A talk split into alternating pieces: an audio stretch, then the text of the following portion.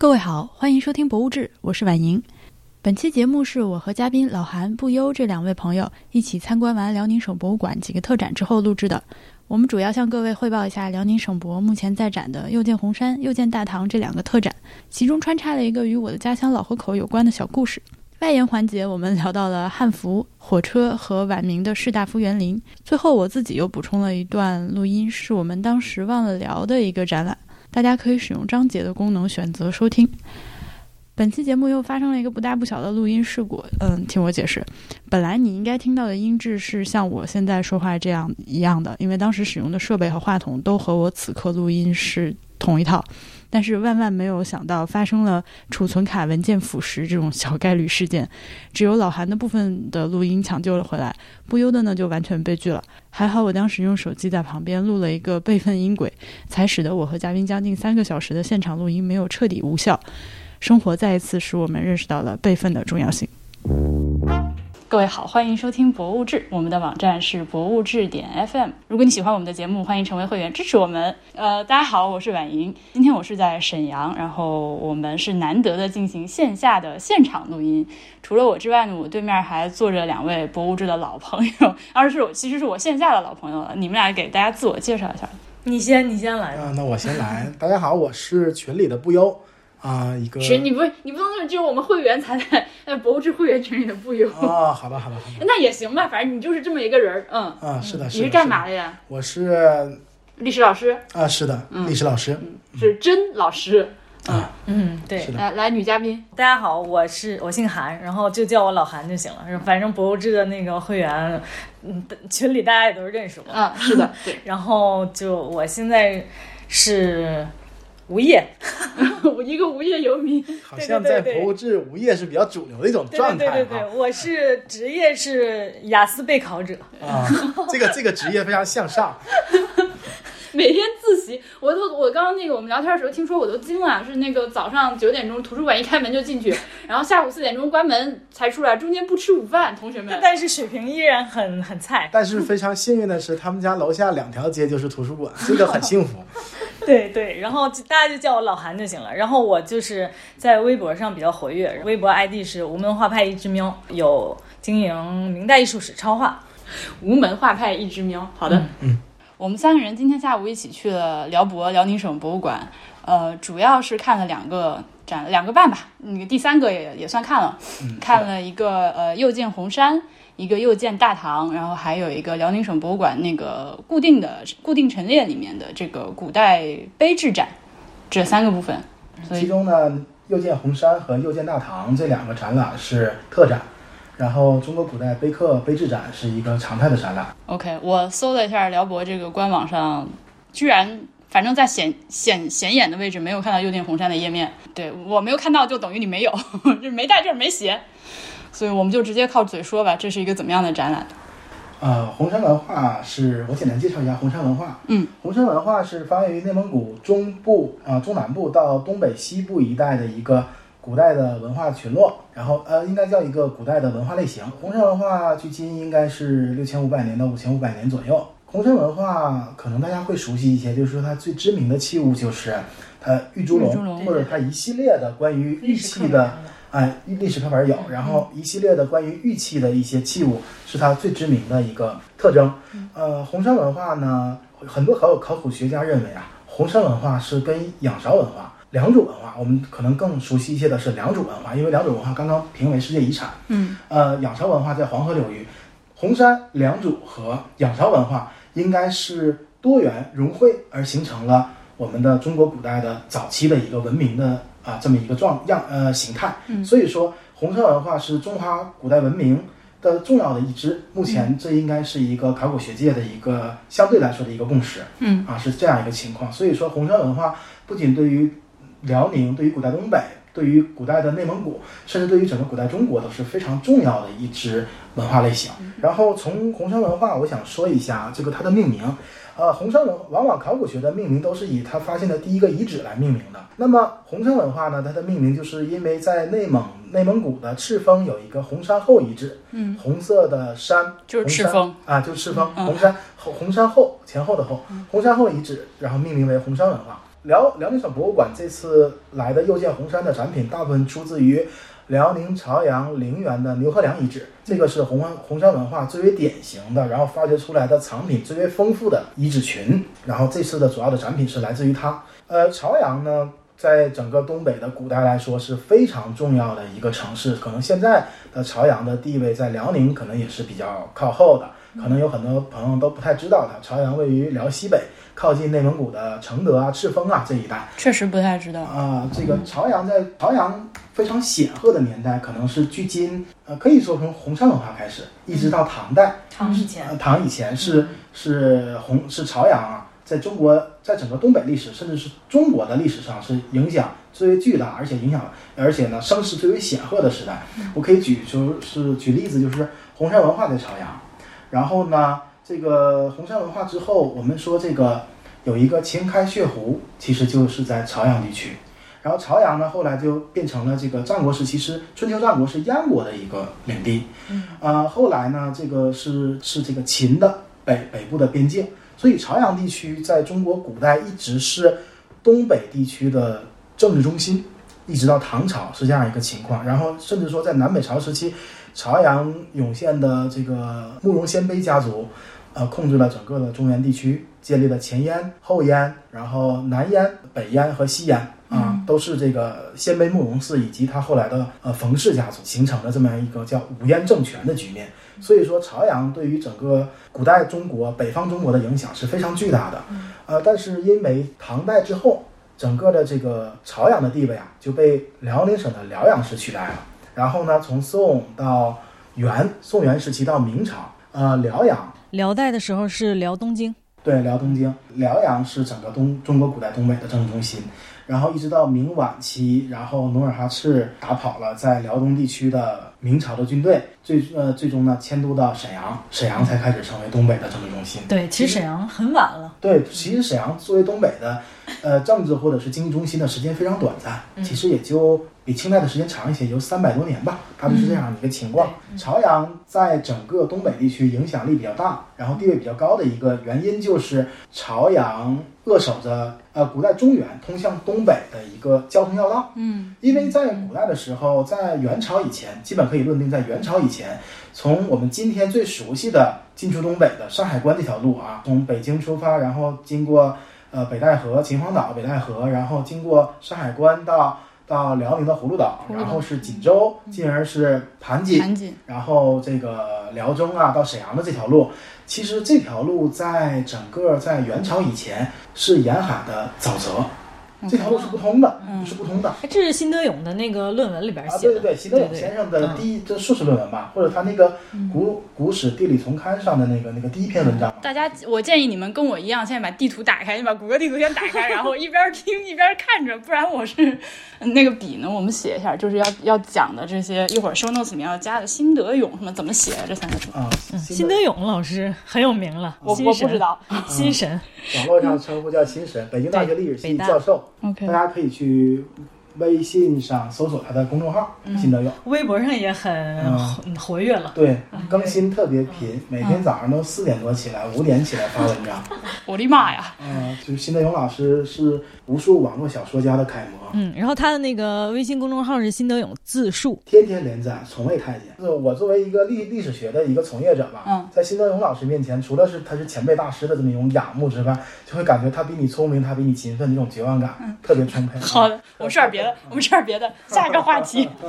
啊，然后那个关于这个朝阳的地位，就是刚才说到那个，现在今天最最经典的这条进出东北的路，其实是在元朝以前是沼泽地。古代的时候，在元以前，从中原地区的北部到辽宁地区，呃，到整个东北的一个交通要道，那就是从北京出居庸关，走承德，进朝阳，从朝阳到易县，也就是我们的著名的景区，对，奉国寺的位置。所以大家就可以理解为什么今天你去易县，感觉易县很落后啊，可能一个十层楼以上的高层的可能都很少见。为什么易县会有那么宏大的奉国寺？就是因为它在古代的时候，在辽朝的时候，它是一个非常重要的交通要道。然后呢，走易县。进今天辽宁省的黑山县，从黑山到辽宁的新民市，呃，到沈阳，辽宁沈阳市下边的新民市，进入到沈阳市。从沈阳，然后在沈阳东部过浑河之后呢，会到达辽阳，然后呢，进而向丹东方向进发，然后就会到达朝鲜半岛。这个是中国古代在元朝以前从中原到达朝鲜半岛的一个比较主要的一个路，所以朝阳是扼守在呃中原与东北地区交通要道的一个节关键节点，所以朝阳的历史地位非常高。你比如说朝阳在在东汉晚期就是叫柳城那一带有一个柳城，就是著名的曹操北击乌桓。之后回城到达秦皇岛，还写了首这个“东临碣石，以观沧海”这首诗啊，就是这个典故。嗯，然后后来在司马懿执政期间，有一个这个灌秋俭扫北，司马懿通过这个灌秋俭扫北的这个过程中，重新掌握了军队，然后才能够最后实现夺权。呃，包括那个在唐代的时候，朝阳是非常知名的。唐代的时候有有一个叫。相爱相杀的 CP 啊，就是在朝阳。谁？就是朝阳的唐代叫瀛州啊。那么瀛州就是安史之乱的安禄山。OK。啊，发动安史之乱安禄山与平定安史之乱的李光弼，都是朝阳人。所以说相爱相杀啊，一对 CP 特别特别。哎，当当然，你控制一下你讲课的语气。我控制一下我讲课的语气。对，因为那个什么，你提到就是朝鲜朝鲜半岛嘛，然后就是我我主要是看明代史料嘛，然后我会看到就是那个《燕行录》，就是他们会提到那个朝鲜的那个使节，然后就是去京城，当时京城还是南京啊。我补充一下，《燕行录》主要是指朝鲜国的使臣在，因为朝鲜是中国的藩属国，他要在每年。都要向中国的大皇帝来请安，在朝觐的过程中，旅途所写的见闻游记，就是啊，就是你可以在当时，你可以理解为当时他朝鲜使臣在马蜂窝上写的游记。啊，就是。对。然后就是《燕行录》里边他会提到，就是从那个朝鲜，就是朝鲜半岛过来嘛，然后会就是每次都会去。去到北京一次，然后就是当时那个朱棣不是在北京嘛，然后他就会就是先，因为他跟那个朱棣的那就是关系比较密切，然后他会先去就是先去北京就是探望一下燕王，然后再去南京。可能 是因为朱棣有这个朝鲜的。就有有这个关系。是吧？那个时候还没有。啊，那个时候还没有啊，那个时候还没那个靖难啊，然后就是他们过来，然后可能那个时候已经对朝鲜人民产生了好感，为以后的铺铺垫，这有可能。说点野史，这也不算野史。啊，这是我们吹了一波朝阳，对，我们吹了一波朝阳啊，其实就是嗯，更多的其实想跟大家交流的一个东西，就是我想传，我想跟大家说的就是，可能大家了解一个地方的历史，包括它的一些古迹的时候，可能。更多的时候，略微了解一下它在古代的历史啊、地理方面的一个地位，这样的话就会很好的去理解它的存在的为什么这个存在。嗯，就像我刚才说，奉国寺那么大一个宏大的寺庙，为什么在易县这么一个很小的县城里？因为在古代的易县的地位可能比今天要高很多。嗯，那，同样的，比如说南方的老河口啊，这个这个对。老河口，嗯啊，一会儿我要专门表彰一下老河口人民啊，在辛亥革命中的这个很令我感动的一个一个一个将领。老河口是湖北的一个城市，呃，应该是县级市吧。跟婉莹老师在辽博参观右建大堂的时候交流，得知婉莹老师是老河口人，我就想起来当年在研究生时期写论文的时候读到的一段关于老河口的材料，婉莹老师觉得很有意思，然后让我在这里分享给大家。湖北省的这个老河口，它的地理位置挺优越的。老河口呢，靠近丹江口市，丹江口最有名的就是武当山，还有一个就是南水北调的中线的起点，在丹江口的水库。呃，所以说它就在湖北省的西北部，西边呢靠近的是陕西的汉中，东北呢靠近河南，东南呢靠近武汉，能够控制长江。所以老河口这个地区啊，它的这个地理位置非常的重要。呃，我想介绍的这个故事呢，就是关于在辛亥革命时期老河口当地发生的一个事儿。呃，在辛亥革命的时候，一九一一年年底，老河口啊，当地有一个军官叫周飞鹏。周飞鹏字祥谦，是江西新建县人。新建县现在已经划给南昌市了，好像是南昌市周围的一个县。周飞鹏这个人呢，是武举人出身，在一九一一年的时候啊，驻扎在老河口，是一个马军的管带，也就是类似于骑兵的一个营长吧。这么一个级别的中下级的军官，武昌起义之后，因为老河口的这个地势啊、地理位置啊非常的重要，所以老河口当地啊也有这个一些这个人开始进行一系一一系列的活动，可以说是暗潮涌动。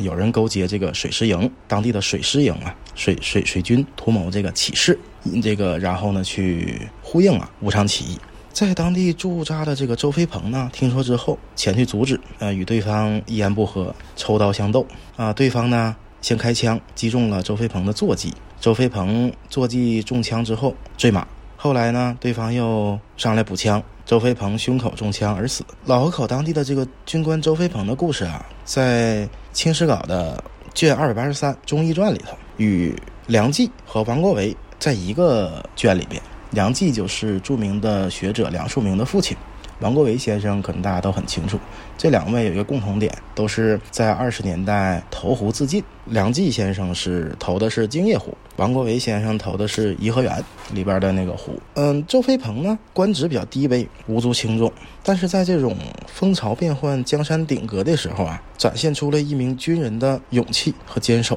人格魅力啊，令我非常深刻。我在写论文的时候呢，在清史稿里边读到了这么一段材料，我觉得给我很深的一种感动吧。至于说周飞鹏的选择是精忠还是愚忠，那就是后人见仁见智了。这里分享一段关于婉莹老师家百年之前的一段故事，可能我要不提，很多人都不知道。我觉得在这里值得说一下。那我们再说回这个红山，我真的是吹了一波朝阳，因为之前。呃，十月后期我专门去了一趟朝阳，啊，啊，拍了很多关于朝阳的古迹，所以我对朝阳可能了解多一些。嗯，红山的这个情况呢，就是说，呃，像之前我们说的，它的一个玉器的一个发掘，包括它玉器的一些文物是非常知名的之外，红山文化它是一个农耕文化，然后我们今天会看到，呃，红山文化出土了一些这个石碾，比如说手工的石石碾，说明当时进行了。谷物的种植或者是谷物的加工，要给它脱壳。然后红山文化当时也有非常明显的一个等级之分，因为这个通过这个红山文化发掘的这个鸡石冢，啊，这个鸡石冢其实在辽宁省博物馆有个非常好的点啊，这个鸡石冢有一个动画的还原，对，有一个动画的还原。这个当然这个在这个朝阳的牛牛河梁遗址博物馆也有一个同样的一个还原，非常好。这个还原就其实从这个还原，嗯，我当时看完还跟婉莹老师和。老韩交流就是说，在今天如果修这么样一个几十种，其实对于普通人来说也是一个挺棒的墓了。啊，是的，啊，是的，是的，就是也规模很大，然后也很漂亮。所以说，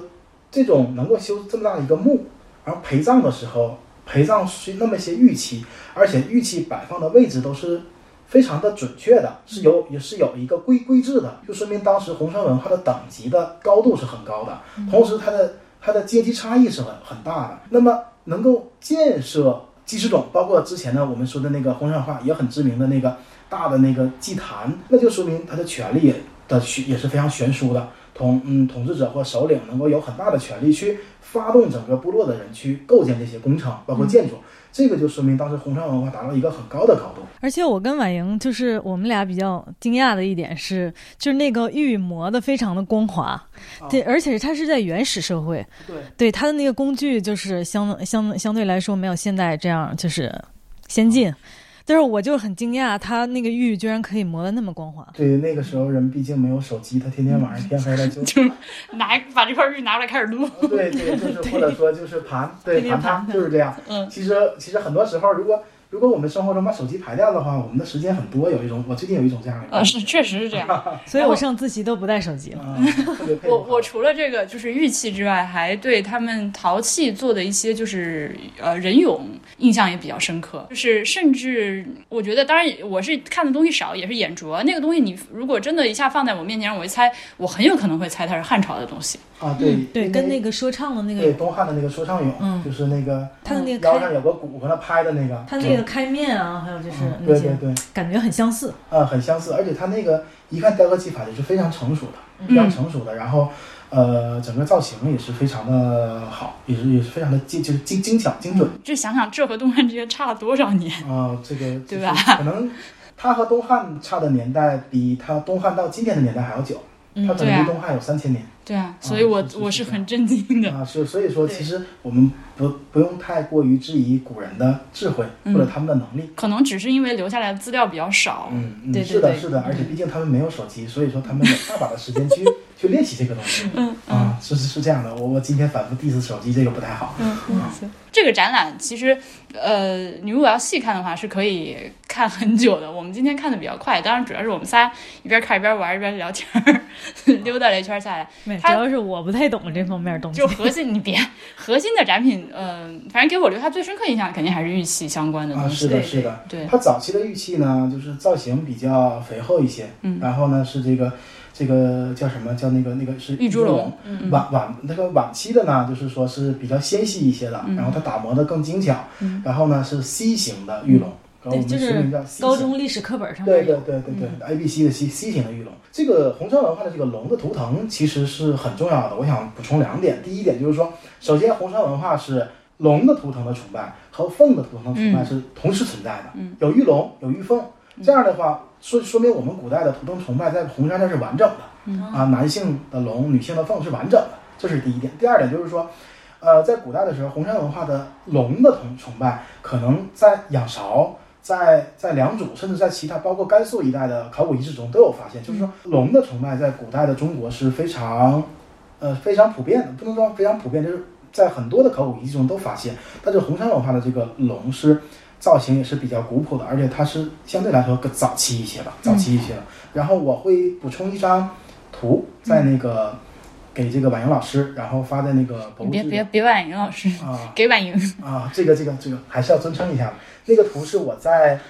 呃朝阳的牛河梁遗址博物馆拍的，它有一个，它那个博物馆其实也很好，我非常由衷的推荐大家去这个朝阳建平的牛河梁遗址的红山文化博物馆。嗯啊，虽然那个博物馆是收费的，嗯啊是六十块钱，但是我非常推荐大家去，它的展陈非常好。嗯啊，就是就是我们今天看到的这个又见红山的这些东西里面，绝大部分其实就是来自这个博物馆啊，。是的，是的。然后我以至于我十月末去那个博物馆看的时候，好多展架都空了。嗯我看着空荡荡的展架，想一想，我长途跋涉开的车 跑了还要将近花还花六十块钱，还花六十块钱，然后我还得回到呃辽宁省，回到我家，回到辽宁省博物馆再去看一遍。嗯，我也有时候感觉很崩溃，但是那个里边它的展陈的信息量的说明就会很充足。它毕竟是专门为这个事情做的博物馆。是的，是的。然后他专门做了一个关于中国古代各个考古遗址中发现的比较明显的龙的龙形的图腾的一个一个遗迹的一个梳理对梳理和汇总，这个我觉得特别好，就是特别有助于我们在看到实物的同时，通过这个背景知识的了解，对于形成对于比如说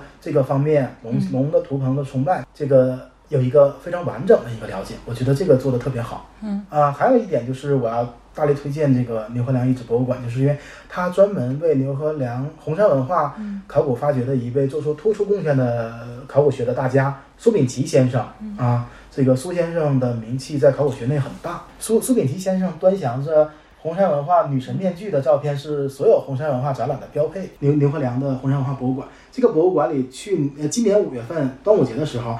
刚刚揭幕了一个为苏秉琦先生专门做的一个学术人生的回顾的展馆，我觉得这个展馆做的特别好，然后也很令我感动。然后苏先生里边有一个有一个文章，有有一个苏先生在呃八十多岁的时候，人生即将谢幕的时候，写了一篇关于自己回顾自己学术人生的一个文章，我觉得写的特别好。回头我也会把这个图片，我当时也拍了。然后我觉得以一个学者的整个学术人生的一个角度去放在这个红山文化的这个这个展馆里边，我觉得特别有意义。嗯这样的话，我们在看到很多的博物馆。看到很多的展品的同时，我应我觉得大家也应该去了解一下这背后的人是吧？对，为这些遗迹发现而做出突出贡献的背后的人，我觉得也很重要。嗯啊，这是这是我想说的一点。呃，还有就是这个牛河梁遗址这个博物馆里边，它复原了我们刚才说的这个女神像的这个嗯整个的这个祭祀的场面。嗯，我们今天看到那个女神面具，可能大家感觉很狰狞，但是其实那个面具，从那个面具的和它的一些呃手的这个残片来看，这个面具复原之后应该是高应该有两米多的嗯特别大一个手，啊，对对，姚明手。啊，姚明手两米多的这么一个体量，整整个的这个这个它的雕它的塑像。其实我刚才介绍的不仅仅是辽宁省博物馆的右见红山展，如果大家对于红山文化感兴趣的话，可以去看看苏秉琦先生的著作，也可以去呃朝阳的建平的牛河梁遗址博物馆去再看一看，嗯然后也可以来来辽宁省博物馆来看一看又见红山的展览啊，大致是这样。因为对这方面完全不了解，就是每次去博物馆，然后看到从原始人开始，就特别的想 diss。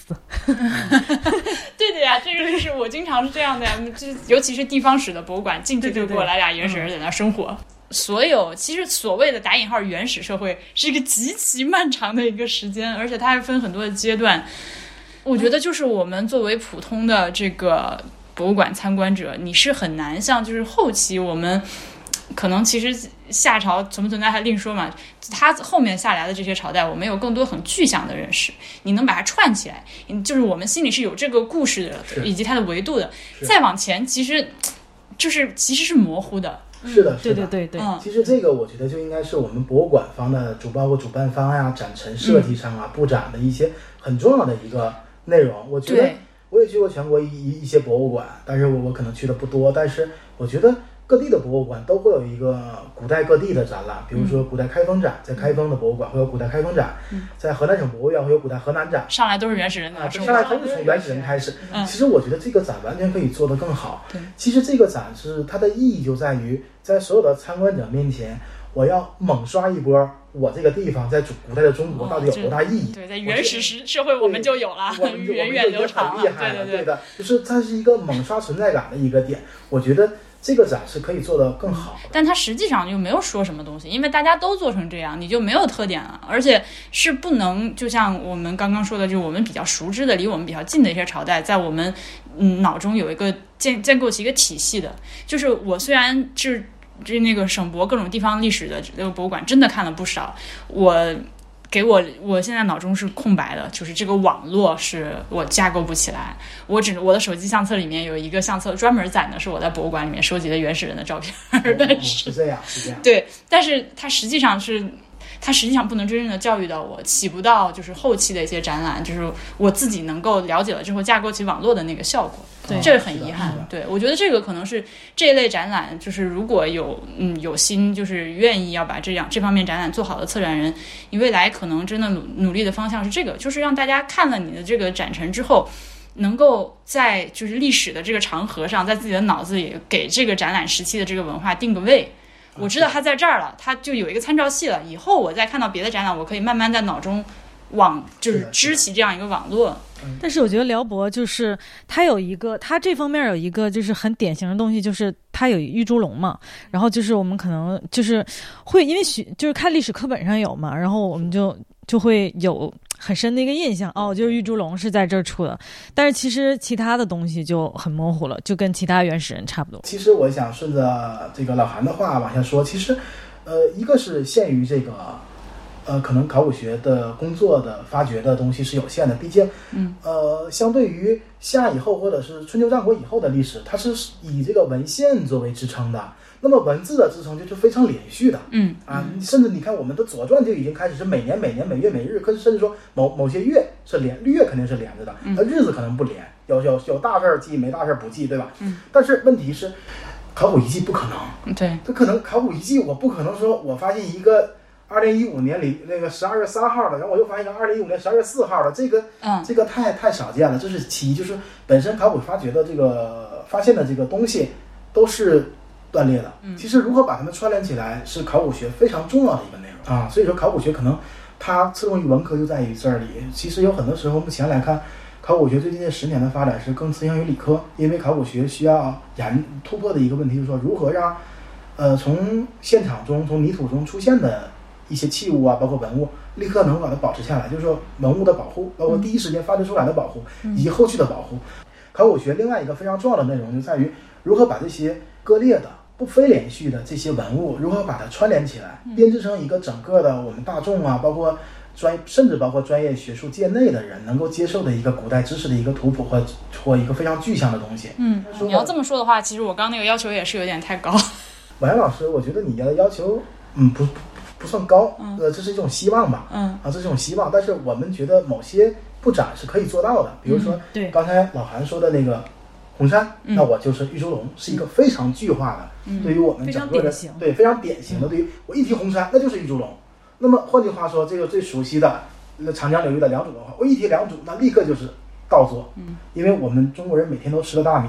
七千年前的良渚人也在吃，这也是非常典型具象的一个嗯。文物，这个这个发现的实物，来凸显这个这个就是扩大你的那个扩大你的特点。对，扩大你、放大你的特点或放大你这个文明的价值的意义，是你可以这么想啊。如果公元呃这个距今七千年的两种文化会影响你中国人的每一餐，你你你吃的米饭，那你我相信大家就会将一个非常古老的一个历史的遗迹和自己的生活切身的日常的生活的感受联系在一块儿。我觉得这样的话就会非常的具有一种获得感。啊，知识的获得的获获得感和参观的获得感，嗯啊是这样的。好，那我们又见红山这个展览就先聊到这儿。第一个话题过去，我们已经录了四十分钟。我的天哪！在我忘记之前，我要吹一波这个辽宁省博物馆的餐厅。那个还记得我之前在节目里面抱怨了很多博物馆都没有没有地方吃饭这件事情，尤其是这个新的博物馆，它。往往是建立在新城区的，然后周围其实配套的跟不上，根本就没有可以吃饭的地方，而且博物馆呢又普遍存在体量非常大，你一看就是一天，你中午出来吃个饭再回去很不现实的这样一个情况，所以呢，就是至少给我口热饭吃，这点辽宁省博物馆做到了，它是有一荤一素套餐、两荤一素套餐，还有烤肠，还有各种奶茶、各种饮料和咖啡，都是都不是什么特别好的东西，但是就是能让你。吃顿吃顿热乎饭，我觉得有点像大学食堂的那种。对，大学食堂打饭一个那个不锈钢盘子，那个分格的那种，而且是你可以接受的一个价钱。对对对，而且真的辽博的那个地理位置真的非常非常郊区，就偏远，就真的旁边什么都没有。这个选址就是也是很迷的选址，就当然很多地方的选址，新新的那个省博选址都是这个都是这个走向。对，你像我上周去开封开会，嗯。呃，开封市博物馆也在新区，距离距离老城区也有将近一个十公里的距离，所以说这个可能是一个普遍的现象吧。所以其实我我也我觉得一个能够提供一一餐呃非常热乎饭的这个博物馆，相信是一个良心的博物馆。对的。那我们说完这个，下下面就是这个右建大堂，我们的第二个右建的展览。这个刚放出消息要展的时候，博物志群里面就老是有人在发这个展览啊，走不走？约不约？一起看？然后我就喊有没有人跟我一起来？我就问你们有没有人跟我一起来？根本没有人跟我一起来，还是我自己来的。这群鸽子。其实我觉得这个右建大堂这个展给我就是第一印象，我觉得它展陈做的就是比辽博以前的那些特展要好很多。啊，我同意。就是有很就是最起码他有自己的。主色调啊，然后有自己的一些，就是嗯，主题性的一些板块东西，对，然后也有一些就是空间利用的很好。我们先，要不然我们先说内容好了，我们内容形式这样好不好？分开说，可以，可以，好的，好的。对，右见大行这个展览，它分成两块，一块是古代的书法，一块是古代的绘画。然后呢，是以这个唐代以后的为主，主打的就是唐代的绘画与书法的内容。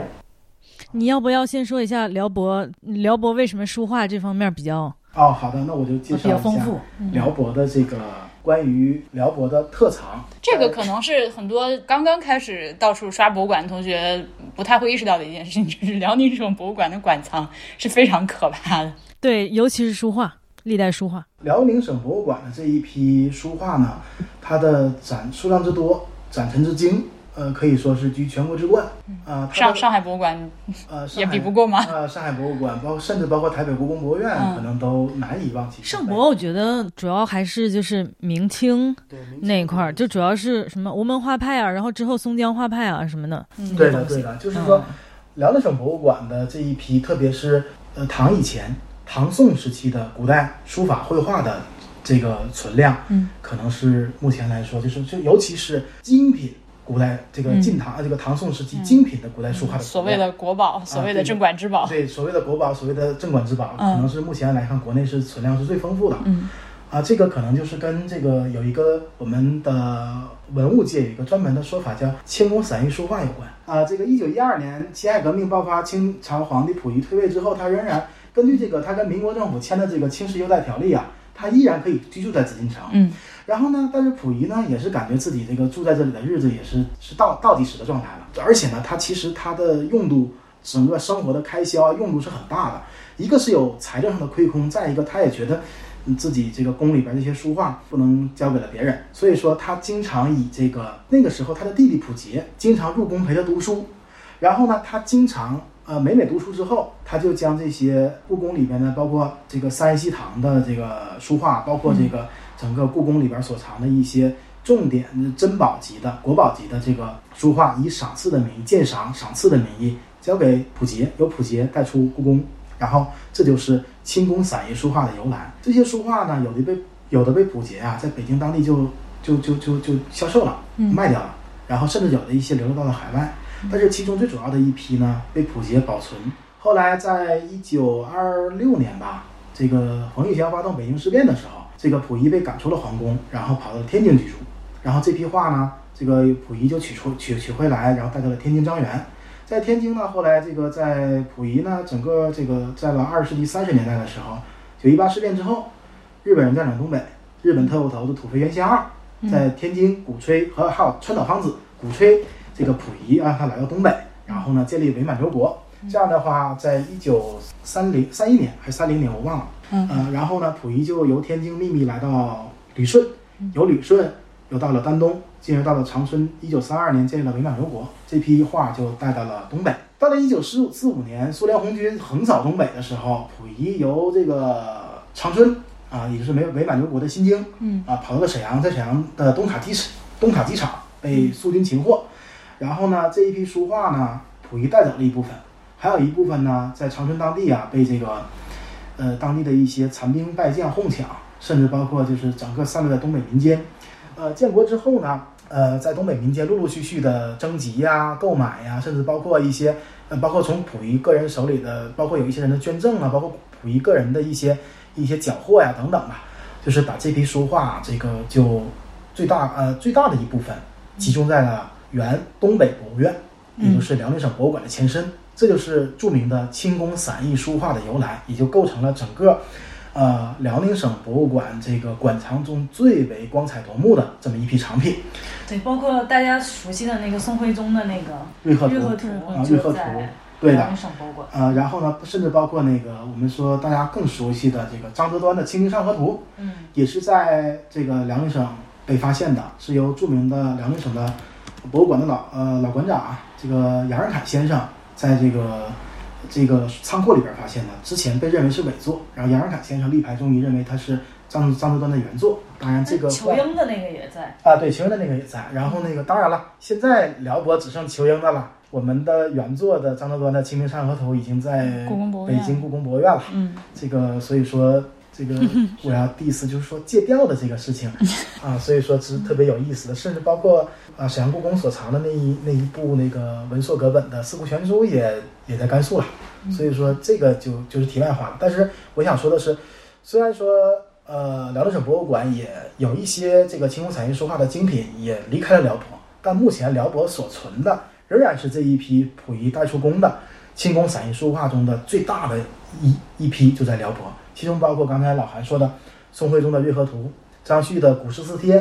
呃，甚至包括这个这个这个一些什么欧阳询的啊那些周昉的国国国夫人游春图啊啊等等等等，都是在辽博。所以说，辽博的构成了辽博整个的这个特藏中的非常非常最重要的这么一批藏品。这就是这一次又见大唐主体画作的主主体作品的书法作品呃书画作品的一个由来。其实好多是之前的那次就是书画特展都展过的。是的，是的，对对对是的。，那那次真的展了好多展了。嗯，这但这次呢，又见大堂它比较重要的就是说，它辽博还是从上海博物博物馆，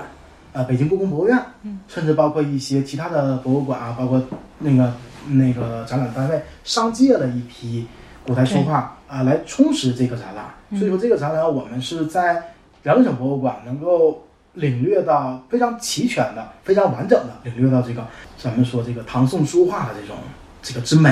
啊之美。这次我因为你们俩一边说，我一边在看这个澎湃采访这个策展人的一篇文章，嗯，他也是说到，因为我们今天看的时候，其实是有一些有不少是复制品的嘛，对吧？啊是的，是的。那呃你就会，当然类似的展览，嗯，我想这个也是大家经常遇到的一个情况，就是你会发现旁边的观众他发现这个是复制品，他就不看了，啊，只要看到展摊上写着复制品，他就走过去了。当然能给你看到原件是最好的，但是书画类的这个东西呢，大家也知道它本来就比较脆弱，它也是要休息，不是说说展就能一下子随时拿出来给你展。是的，对，那作为展览的一个补充，呃，不不是作为展览的一个内容呢，有的时候策展人选中了这件东西，它是有自己的叙事意义的。就这个时候，其实它能够完整这个展览的丰富度。至于说它是否是原件，我觉得倒相对来说没有那么重要。很多的，尤其是绘画类的作品，嗯，其实说实话，它的卷都是目前以卷轴的形式为主。每一次打开卷轴，其实都是对于画面的一种伤害。嗯可以这么说。元明以前的，呃，很多的中国古代绘画都是以实色，我们所谓的实色为主，嗯就是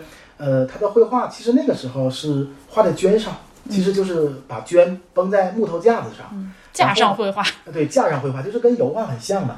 那么其实呢，然后呢，用毛笔去蘸胶，蘸完胶之后，其实颜料不是溶溶在水中的，其实是把固体的矿物质的颜料颜呃颜料固体的矿物质的颜料磨成粉，嗯，用毛笔蘸胶，然后再蘸这个粉涂在画作上，这是最典型的那个青绿山山水，青绿山水，对，青绿山水啊。就是董其昌的南北宗里边北宗。啊，是的，是的，是的。然后可能辽博里边就是最典型的就是那个辽博藏的那个宋摹本的，呃《洛神赋图》，这个在之前的展览中有呈现，但是这次没有没有出现。嗯。我相信就是要保护它，因为其实这这次是大唐，这次大唐，啊对，这次是大大唐，但是这个这个这个画质字展了，呃上次展了，嗯，但其实还有一个原因，我相信也就是因为这个《洛神赋图》啊，嗯。呃，它这个其实是已经有剥落，虽然说它是目前三幅现存的摹本中保存最完好的一幅，但是你要如果看到的话，你也会看到它的有的画作的局部的颜料嗯。在剥落。毕竟那么老了，是的，是的，而且其实这这个这个是没有办法的，这个嗯。实色燃料就是矿物质燃料的这个粉粉状的这个涂抹的这个这个画画剂，就决定了它它是有一定的实现的，嗯。没有办法。然后这次的这个展览呢，就是除了嗯，当然我个人觉得最喜欢、最抢眼的其实是书法的部分，但是可能我看到围的人最多的还是画儿前面。啊，是的，画知名度比较高。他这次其实对画面做的那个解释，我们当时三个人一起看的时候也觉得都非常好，就是因为你知道这个画儿呢，首先你肯定前面已经堆着很多人，你看看也看不太清楚，你也隔着玻璃有一定的距离，细节其实是看不见的。那这个时候策展人他把这个画面，然后提呃提取了一些细节，然后甚至做了一些抽象化的那个构图处理，放大之后放在整个墙面上，他把呃画上的细节都是详细的讲解给你，这个是什么，那个这个细节是画的什么，那个细节画的什么，呃，包括呃画面上还有那个就是书法作品上盖的印章，这每一个印是谁的印鉴，呃，后面这个跋都是谁写的，呃，什么时候写的，这个都很清楚的用比较大的字体写在这个大型的墙面上，是一个非常好的做法。还有包括像草书。呃，就很难认的那些，全部都用那个，就是全部都用那个楷体行，楷体进行了一个一个啊，它都是那个明确，化的一个都是给你的那个都有有释文，有那个原文的，对对对对原文的那个，而且我们看到一个，就是它是草草草书上边儿，就是有一个地方是就是被修改过的，嗯然后它也在那个展板上就是标出来了啊，说这个这个物件上这个字是改过的，这里有个补的地方。然后我发现那之后，特地凑很近去看，其实是肉眼看不出来那个地方补对对过。啊是的，是的，是的嗯，是看不出来的。嗯我们说这个欣赏古代的画作呀，尤其中国古代绘画是诗书画，嗯啊，诗书画印啊，四四个方面都要欣赏。嗯，其实很多时候我们说我们更多的是对于画面的一个直观的感受。嗯，但是诗可能说如果是相对来说要连绵的一些的笔体的话，嗯，你也很难辨认上面的字迹。嗯，然后呢，这个这个诗的内容包括书法啊，然后呢还有一个印，印很多都是篆体字。篆体字对于普通的大众来说，可能说辨识上是很很困难的。嗯那么辽宁省博物馆这次的布展呢，就是非常好的地方就在于，它标出哪个印是谁的，对它印都是都是有很那个什么，就是很明确的标识。而且就是这这个是谁的这个印它是很重要的，在这个古代书画的这个、这个里边，因为印的标识就证明谁收藏过它。流传有序。哎，还有提拔，对，流转有序本身是中国古代书画鉴定方面，包括它的价值的一个非常重要的一个体现，就是嗯很多所有的我们看的中国古代书画的鉴定名义上，如果是一件真品的话，一定非常有一个非常重要的指标，就是流转有序，什么时间在谁的手里，什么时间在谁的手里，然后怎么传，大致的一个流程是要非常清晰的，这是证明它流转有序的非常重要的一个点。而且你看那个提拔就觉得特别有趣。哦，原来这个东西是哎，赵孟俯还收藏过这个。呃，对对对，对，它后边有，有就是谁哪个名人去就是收藏那个东西了。对对对。然后还有就是好多就是元代的那个绘画，就是道衍和尚他都有过提拔，然后还有就是一些政，包括就是一些政治家我们熟悉的，就是他也会就是在上面提拔，比如说我们看有看到杨士奇，杨士奇、还有那个李东阳。李阳，东阳，对对对啊李阁老。李阁老哈 你，可以看到年羹尧的字，啊，对啊还有年羹尧非常少见的是年羹尧的题跋，这个嗯我觉得一一个五人的字写的反而还还还挺娟秀的，是吧？嗯，啊，这个反而就是这个很少见，我也我也挺我也挺惊讶的。不过最多还是乾隆了。啊，对，当然了，这个这个实在是，对，我就说，我今天还在说，就是一个跟我八竿子打不着的人，我能认得他的字，这个是太难了，就是高中老爷子这个存在感刷的，我我觉得俯仰皆是。我真的，我觉得我连波比的字，他我都不一定能认识，我对波比的笔记都不是特别熟悉。其实顺着呃老韩这个话往下说，我想补充一点，就是大家在平时在看一些书画作品的时候，其实那个提拔嗯是非常重要的 metadata 是很重要的就是而且你会有意外的收获。就像我去年四月份在在北京看那个纪念张伯驹的那个展览嗯嘛。啊，张伯当然，张伯驹是近代大藏家啊，嗯这个而且最后东西都捐给国家了，这是对于我们的，尤其是国宝类的这个藏品的保护，它不流失海外，非做了非常重大的贡献啊，我们一直很敬仰他。啊，然后我们说回这个右殿大堂，然后我们一进去的时候，就是有个时间线，嗯我觉得那时间线挺好的。而且这个时间线非常典型的，就是有这种，我觉得有一种京派布展的感觉、啊。我在北京看了几次展，都有这种感觉。嗯然后呢，通过这个宫廷的这种红色的这种渲染，我觉得这个整个的气氛的烘托，在时间线之前，他其实做了一个大明宫的一个氛围展，对对对一个对，还有一些氛围展。剪影，建筑的剪影。建筑剪影啊，而且还有一点就是，我觉得非常非常值得称赞的，就是这次展览将策展人的名字非常大的对，非常自豪的策展人大名流传名写在那啊，里。对对对那个上海什么？上海视觉艺术学院教授啊，对上海视觉的上海视觉的啊，而且他这次也确实不是一个一个按照时间顺序那样一个非常不动脑子的搞法，它是一个主题性的策展。啊是个主题。比如说，我非常喜欢它里面有一个展厅是专门讲唐代人对马的这马的文化的。啊，是的，是的对然后那个上面有昭陵六骏的那个啊，对，有昭陵六骏，然后有那个群马图，啊，对，呃，还有还有马什么马的各种那个俑雕塑，唐三彩的马，对三彩的马，对啊，对对，对，围绕着马的一些，还有包括那个宜德太子墓的那个打马球的壁画打。马球，对，打马球的壁对唐朝真的就是那种爱马仕的感觉。我前前两天在清华看的那个《雨天酒厂》里面也有很多这个这方面的东西，我我就觉得，嗯，这样的一个嗯文物的组合的方法是让我觉得比较舒服的。呃，就是同样一个主题的东西放在一起，然后大家也很方便的可以去呃同一主题的文物放在一起去对比，自己去找一些联系。还有一块儿就是专门做那个西域，就是呃西域那块儿，嗯，就是有呃好多那个敦煌的东西，敦煌的写经大秦景雕碑，啊，对对，嗯景雕碑拓拓啊，拓拓片，拓片拓。其实这个，我觉得就是说，我们了解唐代人的爱马，其实背后，我觉得爱马仕的背后还是一个大的时代，一个强盛的王朝为根基。嗯，呃，毕竟唐朝是有西域的，对，唐朝对于整个漠北地区的一个形成这种这种这种非常强大的这种占领，嗯。啊，形成的这种一系列的羁縻州府、羁羁縻政权的这种状态，使得唐朝可以源源不断的获得草原上的马匹。嗯。啊，唐太宗在在在西在在在游牧那儿，那是天可汗呐，那是那是叫什么？叫他用今天的话是各民族共同拥戴的伟大领袖啊！啊，所以要不然为什么要在建国七十周年的时候弄右建大唐这种展览呢？就是咱们做一个呼应的主题。我觉得这样很好啊，就是说真的，就是唐太宗的这种这种地位啊，嗯他不仅仅是我们呃唐朝的汉族的这么一种君主，他是当时整个整个东亚、东北亚的一种一个一个一个各各尤其是像所谓的打引号西域，就是中亚的这个地方呢，它本来就是。呃，对于我们来说，其实中国人就是我们这个地方是远东了，就是其实在欧亚大陆上是一个靠东边的端了，就是其实他们是亚洲的中心，对对那他们就是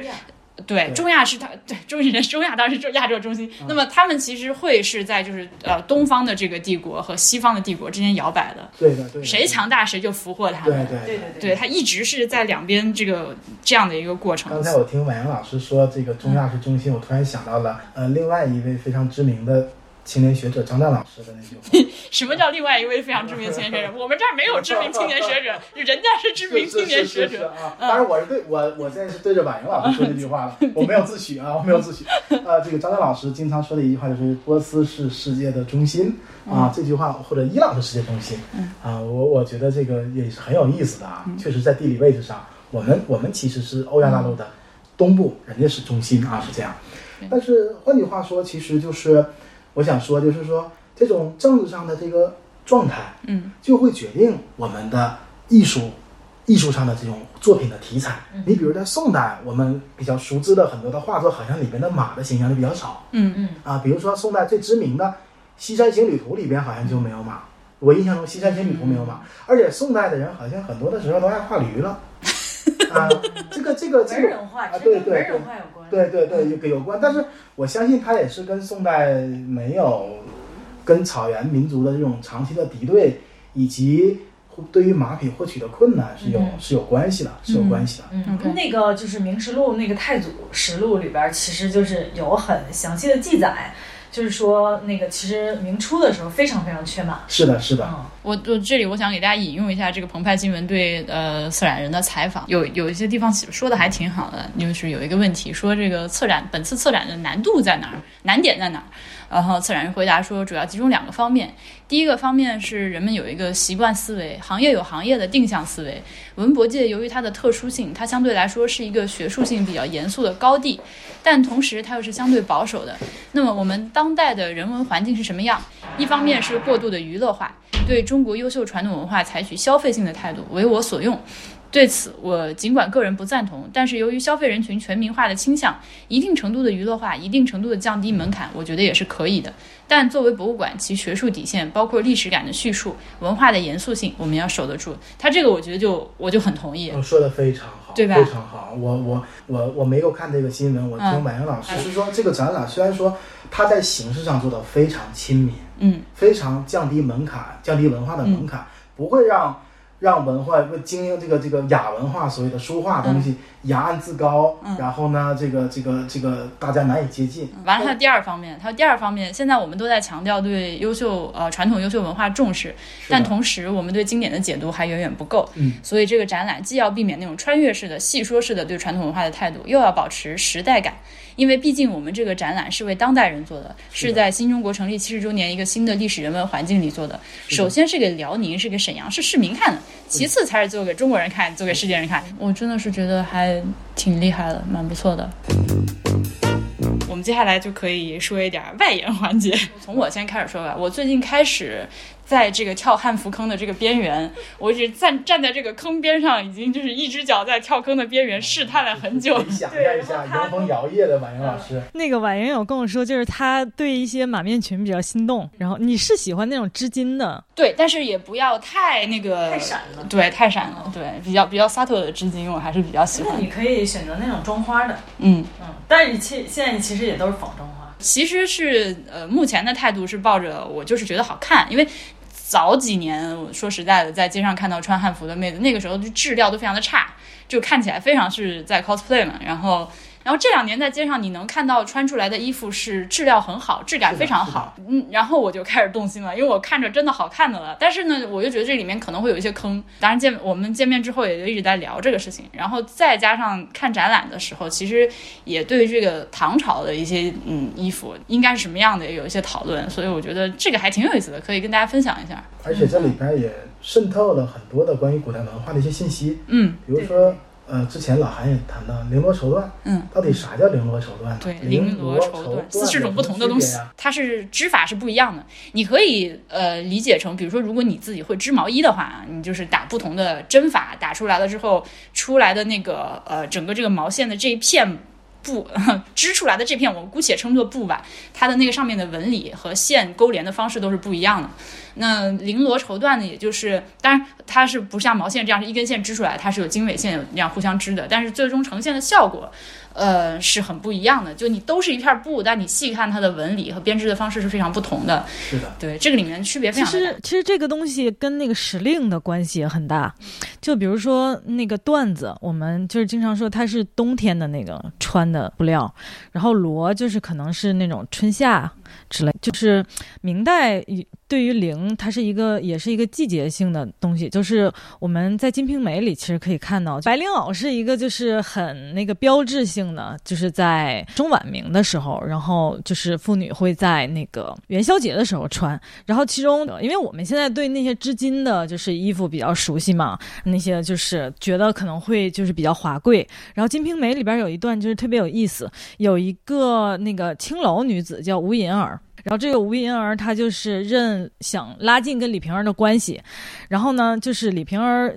其实对他也挺好的，然后就说那我送你一个就是织金的衣服吧，然后但是这个吴银儿他就没有选择这个织金的衣服，然后他就说那个要不你送我一个白绫袄吧，嗯。我正好没有新新的白绫袄。就是说，说明这个就是在元宵节前后，其实白绫袄是很重重要的一个，就是一种服饰。我们刚说到哪儿了？哦，就是说的绫罗绸缎是吧？对对对，嗯，其实还是跟那个又见大唐的那个展，那个有簪花仕女图嘛。然后其实我们也看到，就是说，但可能这簪花仕女图就是它的那个年代是存疑的，就我们会说有唐代说啊，然后但是我们其实会看到可能。呃，大家会觉得那个唐代的那种就是齐胸啊，可能会比较就是有标志的。但是怎么说呢？就是因为我们现在不太知道唐代的那个齐胸它的到底是个怎么样的穿法，因为我们没有就是明确的一个嗯文物可以给、告诉我们，嗯，就是说这个齐胸到底是个怎么穿法，而且我们不太了解，就是说齐胸里边一个穿着层次，包括内衣是怎么穿的，嗯，然后所以就是这个东西现在还是比较存疑的一个东西。嗯，这个东西就是大家可以去，如果你看过《哈利波特》的话，就是那些巫师假扮成麻瓜，他们随便去麻瓜的店里面买了几件，就是。不会魔法的人穿的衣服，然后就随便乱七八糟搭在身上。这是你是个麻瓜，一眼就能看出来这个人有问题，他穿的有问题。你这个衣服不能拿来往身上怼就行了。所以其实我们今天也在说这件事情，就是唐朝的衣服实际上是，就是首先出土的就很少，嗯，这个很多是在俑身上，对，那在俑身上就不算了，就是麻衣。哎，对。对对对，所以，所以你现在不管是看电视剧、看电影，就是影视作品里的，还是街上就是穿成唐朝、看起来像唐朝衣服的妹子出街，她其实你都只能把它理解成一个朝代 cosplay。这话由我来说啊，就是她，你可以把它理解成一个 cosplay，因为实际上是不知道这些衣服具体到底是怎么穿的，只能说只能追求一个外形的相似。对，而且有就是复原小组，他们其实做的也就是根据一些壁画啊，或者是什么嗯，画，包括妆发也是。对，而且我还要补充一句，就是说，其实这个东西不是没有文物，而是说我们不知道它的穿法。对，这个很重要。啊对对对对这个如果大家实际自己去穿过一些，就是那个打引号汉服，我们就暂时先统称这玩意儿汉服好了。你如果尝尝试过去穿类似这种衣服，你会发现它很多时候就一片，然后你要往身上裹，裹完了之后系带儿。嗯，如果没有人教你的话，还比比好比我之前在庞贝那个展览，我也在拓元通讯里发过，他那个托家就是一块布，就是一个长方形的大布，你必须有人教你这个布怎么裹才是对的。哎，但是汉服其实没有这么难，就是那个满面裙其实很好穿的。对马面裙就还好，对我也还是去搜了教程，我才知道是怎么穿的嘛，嗯对吧就？是其实有一些基本的东西规则是还是要了解，比如左衽还是右衽之类的。嗯，比如说像什么那个马王堆的那些汉墓啊，就是里面它也会出一些那那个时代的衣服。堆那个是可以的，对，因为它那个就是保存的，非常好，嗯非常非常难得，非常难得的那个。而且马王堆它还难得的是它它那出那个女尸身上穿着，啊所以你实际上是能看到一个当时的人这个衣服到底是怎么，它是怎么样一个穿法，怎么样穿弄。完是一个什么样的状态？对，但是其实旅顺博物馆不是也有一个就是唐代的那个干尸女的那个干尸嘛，然后身上是有衣服的，但是那个完全没有办法就是看到它具体是怎么穿的，对它好像是它都粘在一起了。但旅顺博物馆的这干尸是，我印象中他这个干尸是日本的那个大谷光瑞对考察团对对去西域发掘的，然后跟那个东京国立博物馆里边那两具展厅里面那两具是是一批，应该是但是因为在这个大谷光瑞晚年啊，大谷光瑞有非常强的寺庙背景，所以说他跟寺庙发生矛盾了。西北园寺啊，对对对，他他跟寺庙发生了矛盾，所以说他有一部分他的这个收获的东西，这个这个这个叫什么？他发掘出来的东西啊，他又从日本运回来了。是，就是我在本科的时候在旅顺嘛，所以说我看到了那个，然后我前两年去东国也看到了，嗯，所以他那几个就是很明显，就是那个估计也是动不了，最多也就是扫描一下 X 光就完事儿了。对。对对对，你你想你想你想把它那个东西弄弄下来，然后再再再放回去，这个难度我觉得很困难难。度很高啊，这个就是你可能在弄的过程中，可能就就会有残缺。不过我们那个就是可以通过就是一些画啊，或者说俑啊，其实我们可以看到一个就是大概的形状。对形制就是对于嗯影视剧啊这些东西来说，其有很强的实够用。参考，嗯对对对对，他们毕竟不是想做一些复原的完，全的非常精准的所以复原。他们做一个形就不错。他们不是也不是搞古代的服饰的学术研究啊，这是可以的。嗯嗯，呃，我觉得这个古人这个衣着形象非常重要的一个方面就是那个木的壁画，尤其是在这个唐以前，嗯我相信这个木壁画是一个非常强的参考。嗯我最近因为是在完成一个一个一个著作，所以说我看了大量的从这个汉魏晋汉到魏晋南北朝时期的这个古墓壁画，嗯，是很多壁画图图像是非常图颜色非常鲜艳的，而且它那个是很完整的。最近那个《长安十二时辰》，其实我大家都在吹它那个服化道特别好嘛。我刚看第一集的时候，其实没有抓住我，然后后面因为看了别的出发到更加 P 的某电视剧之后，我就对比之下发现《长安十二时辰》好精良，然后我就把它看完了。那个里面有几个人的造型，就是那个徐斌的造型，还有右相的造型，我觉得太自然了，就那个其实好像是有那个复原小组，他们有参与，但、嗯但是好像没有没有打没有给他们 credit 是吧对对？嗯，那太自然了，就就他那个胡子，他那一身，然后俩手一揣往那儿一站，你就觉得就是他活脱脱就是一个唐朝的人。不感觉那就是不粘图的样子吗？就是那个辽博今天不粘图的样子。对，而且关键是那个演员，他整个人的那个加上那个妆法之后，那个气质就是很到位。啊，是的，是的当然我们都没见过古代的人啊，就是只，对对对但是他那个已经非常符合我们的那种想象。对，而且就是我觉得我们今天聊到的一个事情也很重要的，就是汉服这个东西，它它可以是一个就是现代的服饰，它可以是时装。就是打引号的时装，它可以是你在日常生活中可以穿出门的一个东西。嗯，因为我们哪怕不抛开汉服这个观点去看，就是我们自己日常穿的这些东西，其实都是你接受了一个社会的服饰方面对你的规训。就好比男 男生为什么不能穿裙子之类的，其实 Dress code 嗯，dress code 对，其实你完全可以穿裙子，而且裙子很方便。我鼓励男性们都去尝试一下穿裙子，对吧？但是只不过你在这个环境下，大家都不穿，你这么穿有点奇怪。那只要说穿汉服的人多到一定程度之后，然后他形成了自己的一个大家普遍接受的 dress code 之后，他也就进入现代时装的这个领域了。其实，就对我来说啊，我觉得，其实看那些日本就是嗯和服，还有就是韩服，他们其实都是还有一些就穿上街了，就日常就穿出来了。场合场合，嗯就是他们会有不同针对不同场合，然后嗯就是有不同的。你甚至可以把它理解成某种制服，其实。就是结婚的时候有结婚专用的礼服，然后呃，甚至你去景点参观穿的那个浴衣，也算是某种程度上的一种制服。如果是在日本街上溜达的话，还是会看到一些就是一看就是那种 old money 的那种，就是穿着一套非常自然，就是发自内心的我天天就是穿这个衣服上街的那种人也有。咱们这儿我倒是现在开始有偶尔在街上能看到一些这种把这衣服就是穿的非常自然。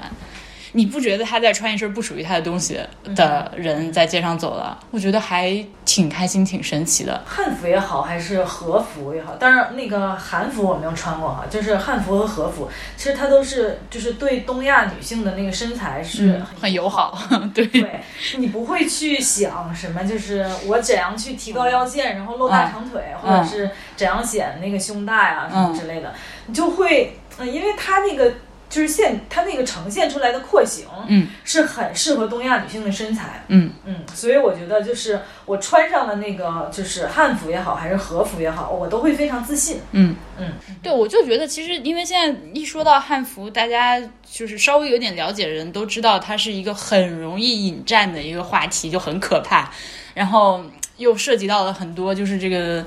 各种流派啊，各种流还有什么汉奸之争啊，对，然后又有一些民民族主义的东西对，还有什么汉服警察呀、汉服十级，对，其实很多都是知乎上面的段子。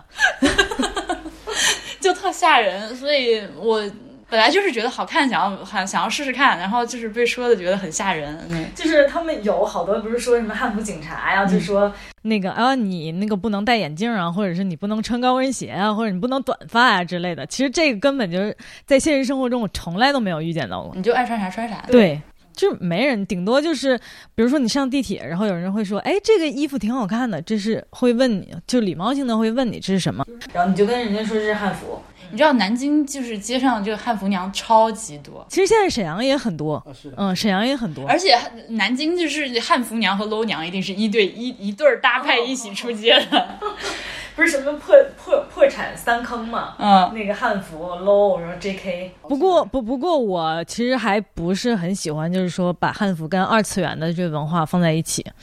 呃，但是确实是有很多人是大家喜欢汉服是从二次元来的，对对然后能不能对来了之后变成什么样就是就就另说，对对对嗯但是我个人来讲不是很喜欢，就把，因为它毕竟是一个传承文化，它有很很就是文化底蕴的一个东西。嗯，然后而且可能就是真正深入了解的话，可能还需要就是你做一些功课，比如说一些形制啊，就是包括一些版型啊之类的，或者是怎如何选布料啊之类的。其实你需要做一些功课的，嗯，而不是说就是说上来我就随便买一件，那很容易就是踩我个人其实是不太在乎这些事情，我是觉得真的是你爱穿啥穿啥，哪怕你真的就是穿所谓的寿衣或者是那个就是明显所谓不对的衣服出来，就是你只要自己高兴，我们别人都不应该去对你指手画脚。但是你如果就是在这个衣服上去注入太多的意识形态的东西，然后非要强迫别人认同自己，那这就很可怕了。啊，马云老师可以稍微放轻松一点，嗯我觉得就我是没有没有，我只是说一下，因为之前曾经其实我们在节目也说过类似的话题，就不是汉服，是别的事情。哦对，就包括男人可不可以穿裙子啊，或者是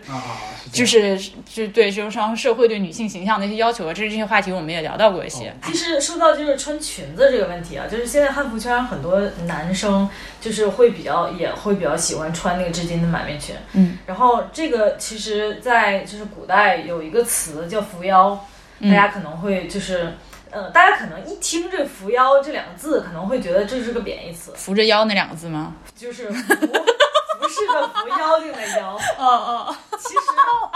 完了，我暴露了什么了不得的东西啊！你接着说。其实，其实扶腰？就没有没有，其实扶妖它，嗯，它的它贬义的东西其实是跟那个就是社会的一些东西是相关的，比如说儒家文化之类的，它是相关的。但是其实真其实扶摇正常来讲，嗯就是说我们现在它其实就只就是一个只是走在时尚尖端的一个。如果你可以理解的话，就是现在你像什么时装周啊，或者 T 台上面那些，就是扶走在潮流前线的，其实都是扶摇。嗯，嗯，它并不是一个就是想象中的那种贬义的意思。然后就是，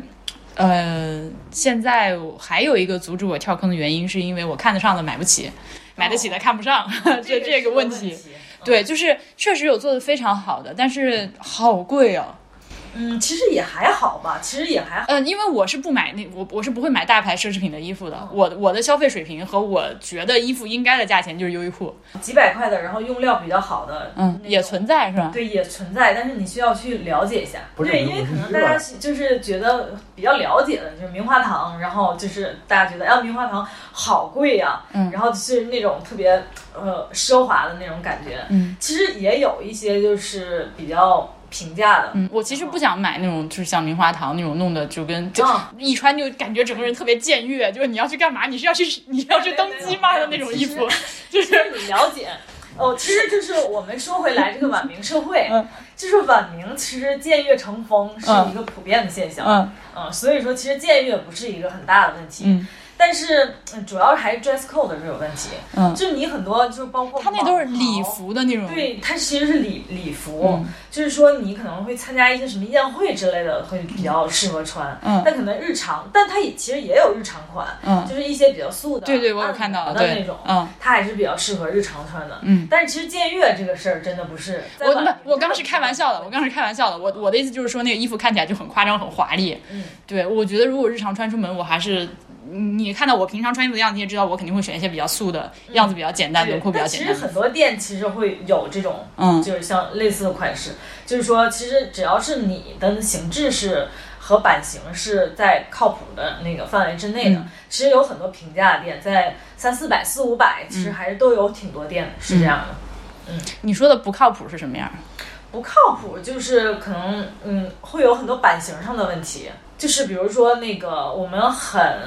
很很很很常见的版型问题，比如说那个立领的那个嗯衫子，然后它的这个呃这个这个领子这块儿有一个大的洞。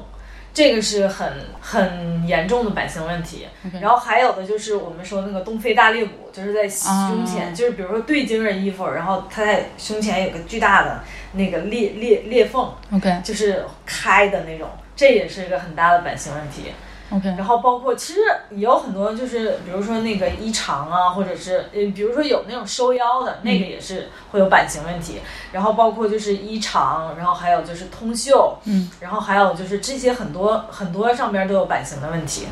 嗯，比如说就是有很多我我那个，因为有那种汉仙那个分家嘛，然后就有很多就是仙服的店，嗯他们就是存在非常大的版型问题。嗯然后所以说就是可能买那些衣服会就是踩坑，但是如果版型靠谱的店，就可能，嗯，怎么说呢？这这也是个行业问题吧。就是版型靠谱的店，它可能产量又达不到就是仙服的那种就是高产。然后可能大家就是说，我想买件汉服，然后那个明天我就想穿穿上，就是会有现货的这种，那很少，我看到的店里都很少有对，都现货。很少。然后这个这个就是这种情况就很容易那个踩坑了，嗯因为就是毕竟商家都是有一个对制作的过程。然后，而且我发现，我如果想在闲鱼上收二手的话，会有很多黑话，嗯，会有很多妹子会有一些黑话，我都不知道啥意思。比比如嗯，什么先排一个什么，哦，排一个就是就是他其实没有想卖。然后，但是他又喜有那种想卖的想法，然后就说你可以先排一下待价而沽呗，就是。对对，你可以先排一下，然后等我想卖的时候，然后嗯，就是我会按照那个排的顺序，然后一个一个私信。你又不想卖，那你挂这儿干嘛？因为有很多就是绝版的那个，然后萌货、萌物啊什么的，这玩意儿我有一个很大的问题，就是我觉得它不好洗。嗯，洗没没没什么问题你就就洗吗？就洗衣机吗？啊，对，就洗衣机啊。但是我化纤的是就洗衣机就行，但如果你是那种就是、呃真丝的，嗯，可能是需要打理。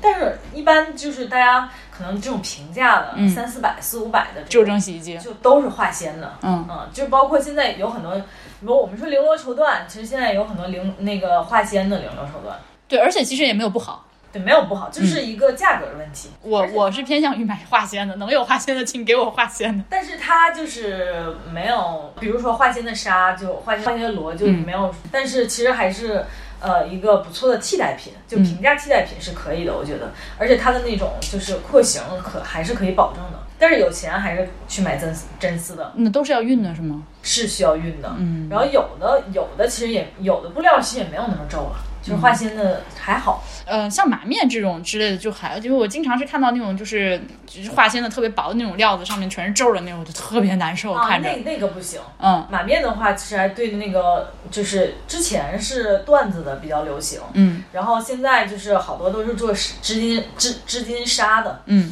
织金纱就是流行了以后，然后就织金纱其实有比较，呃，它有优点也有缺点嘛。嗯，它就是缺点是没有缎子的那种质感，嗯但是它的优点是比较薄，然后比较就是轻，嗯因为缎子的那个马面真的都很重。嗯，就穿着都累对啊，二二点五三斤那种，啊啊都真的很累。负重前行。嗯嗯，但是织金纱就真的很轻。，OK。嗯嗯，上厕所怎么解决？上厕所其实很好解决，就是你穿那个长的裙子，怎么解决就怎么解决。对，就怎么解决就怎么解决呗。OK。我觉得没有问题，而且这个涉及到一个穿着穿衣层次的问题，嗯就是嗯，汉族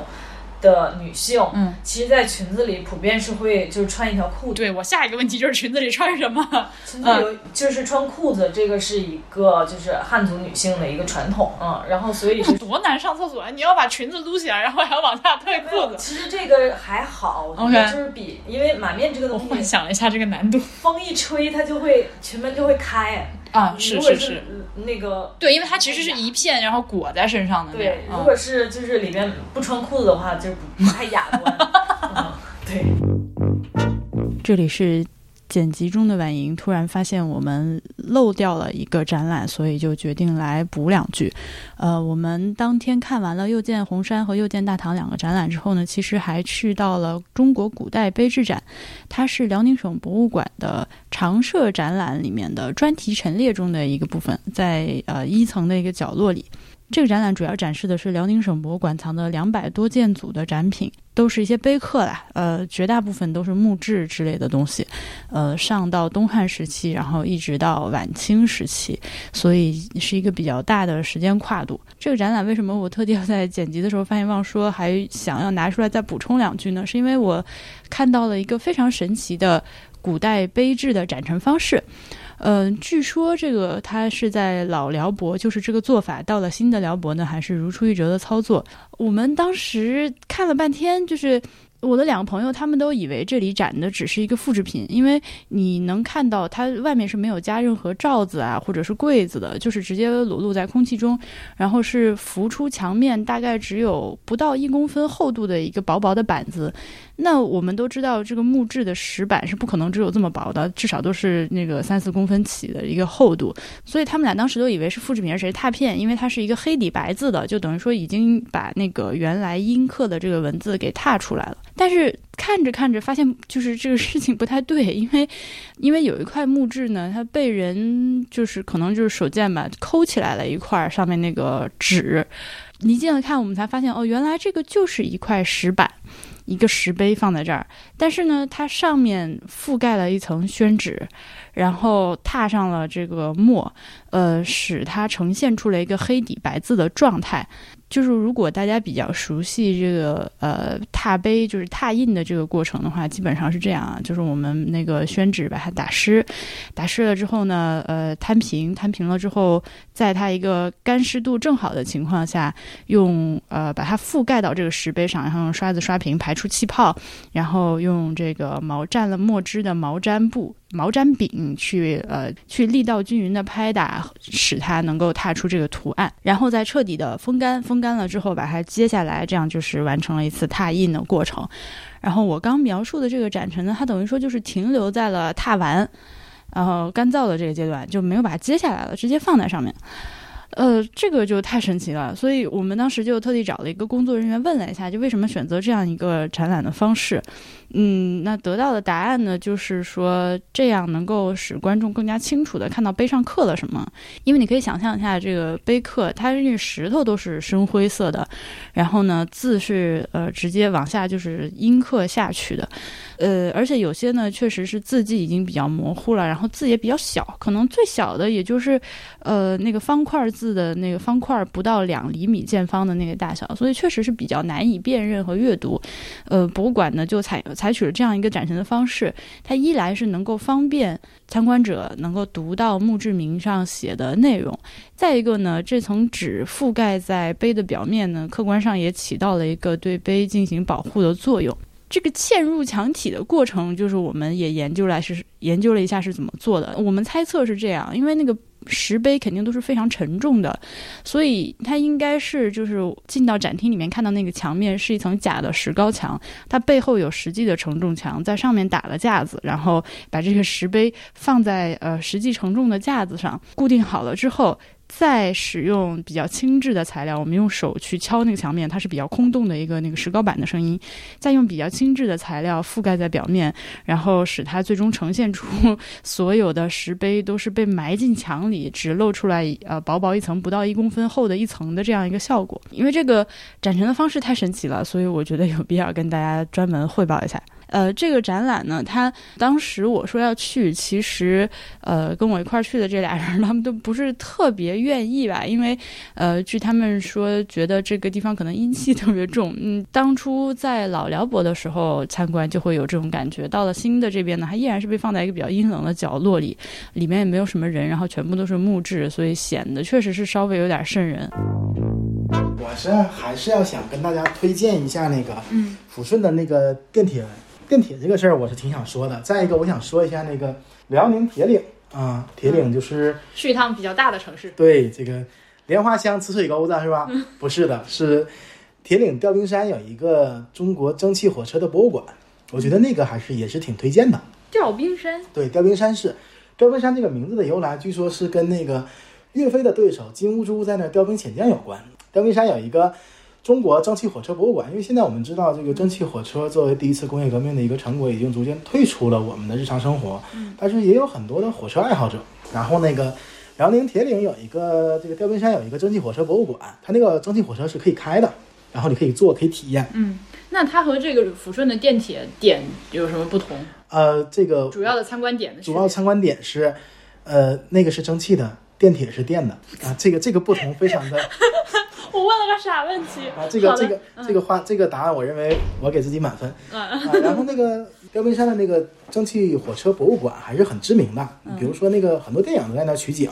呃，那个就是比如说《一代宗师》就在那个标兵山的那个火车博物馆取景，嗯。那个最知名的章子怡大战那个张晋嗯嗯就是那那那场戏就是在那儿拍的，然后火车飞哎，驰说到一代宗师，我那个一代宗师取景地我去了两个了，一个是那个呃易县凤凰寺，啊，还有一个是辽阳那个彭公馆。彭公馆，啊，对，彭公馆是那个呃章子怡的父亲，呃，宫保宫保宫保田，嗯。呃，宫宫保森，原型是宫保田，宫保森他家那个样子对对对，，就是嗯。在那儿拍的。对，就是有一场戏是那个张晋去就是上门挑衅他，老袁挂印，啊，对对对有个有个猴子的那个，对对对，那个是在彭公馆拍的。那个抚顺雕奔山的博物馆，我推荐是因为今年辽宁我目前来看雨雪还挺多的。嗯。如果在白雪皑皑，然后蒸汽火车蒸汽腾腾的搁那儿过白山黑水，我觉得还挺有意境的，或者挺有意义的。毕嗯竟现在中国残存的蒸汽火车已经不多了，不多了，这是一个。